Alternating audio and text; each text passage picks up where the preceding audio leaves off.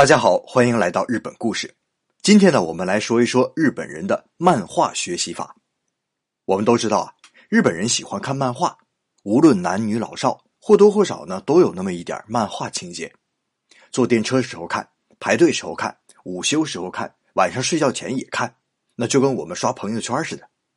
像理发店呐、拉面店、快餐店这种需要排队的地方啊，那店家更是给你准备好了漫画，可以随意取阅。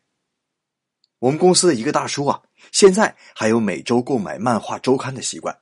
哎，他最苦恼的事情呢，就是自己上高中的儿子和他的漫画兴趣不一样。每次买完的漫画杂志呢，自己看完就得扔掉，没法在家里传阅。所以啊，有的人就说了，说日本人每年虽说是看四十本书，可那漫画真不叫书。这话呀，也得分两边看。那些毫无价值的肥皂剧漫画确实是没什么意义，可还有一种漫画叫做学习类漫画，而日本人呢也真在这基础之上发明出了一个漫画学习法。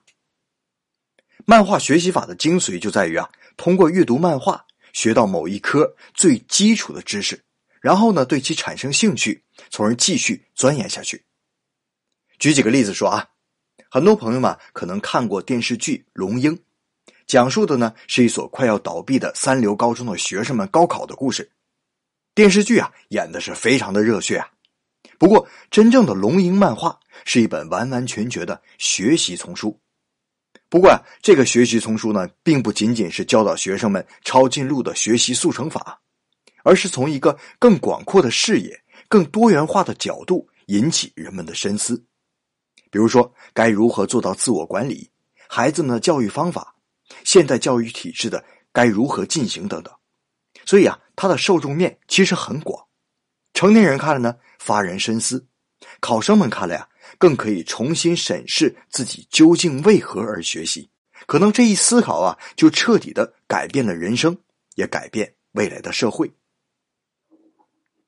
还有一本书啊，我特别的推荐，日语呢叫做《摩崖西蒙》，中文翻译成《盟军物语》，也叫做《豆芽小文》。讲的呢是一个有特异功能的少年，他能用肉眼直接看到细菌。那他进入农业大学之后，发生了一系列的趣事。这本漫画就讲述这些事儿。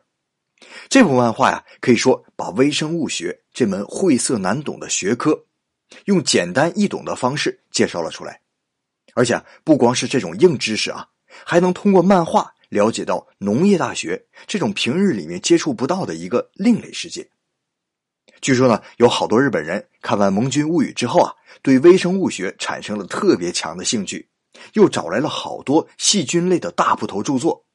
哎，这其中呢，也有不少人从此就走上了研究微生物的道路。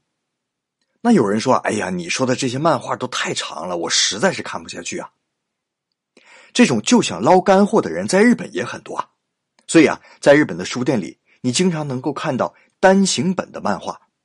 比如说，用漫画了解哲学，用漫画了解世界史，用漫画了解股市等等，啊，就比如说用漫画了解哲学啊，我在微信公众号里面放出来了一篇图，一张图片，啊，用一张图就可以能轻松的解释孟子的性本善和荀子的性本恶，啊，非常的精辟。还有呢，漫画了解世界史，寥寥几笔就勾画出了大明王朝大厦将倾时的那种凄惨状况。所以呢，我近些年选书的时候啊，也倾向于选这种书，因为这些书呢，能让我以最短时间去了解某一个知识领域的大概内容。所以啊，漫画就是有这样的魅力，它可以通过浅显易懂的方式，让人迅速了解并且记住某一领域里最基础的知识，在引起读者兴趣之后呢，由读者自行更深入的去探索学习。所以啊，今天节目的最后呢，老杨发出一份邀请：如果我的听友朋友当中有出版界的朋友，如果啊您也赞同以漫画作为一个知识领域的敲门砖，那欢迎给我留言，咱们可以商讨一下学术漫画翻译的问题。我觉得呀，这会是一件功德无量的好事。好了，今天的节目就到这里，感谢您的收听，再见。